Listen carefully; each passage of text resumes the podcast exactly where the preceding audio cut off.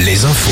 Et bonjour à vous, Fabienne Lacroix. Bonjour Nico, bonjour à tous. Et nouvelle perturbation de nouvelle journée de perturbation dans les transports et sur les routes. Et ça coince ce matin à Nantes, à Niort, La Rochelle ou encore à Poitiers.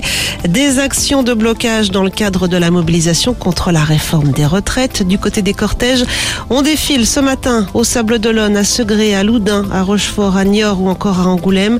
Ce sera cet après-midi à Angers, Bressuire, Poitiers, Cognac ou encore à Limoges. Limoges où un quinquagénaire a été condamné hier à six mois de prison avec sursis et 1200 euros d'amende pour avoir frappé deux policiers lors de la précédente journée de mobilisation jeudi dernier.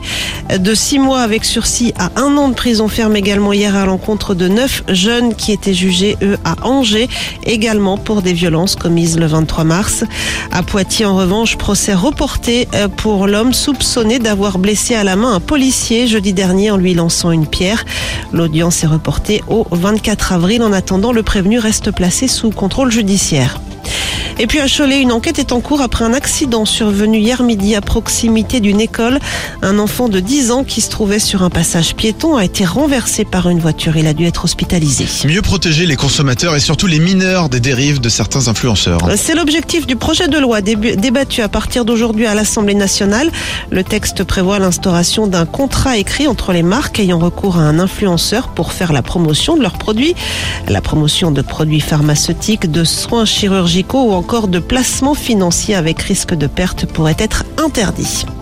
Les sports avec le foot, deux matchs, deux victoires pour les Bleus. Après les Pays-Bas vendredi, l'équipe de France l'a emporté 1-0 hier soir face aux Irlandais avec un but signé Benjamin Pavard.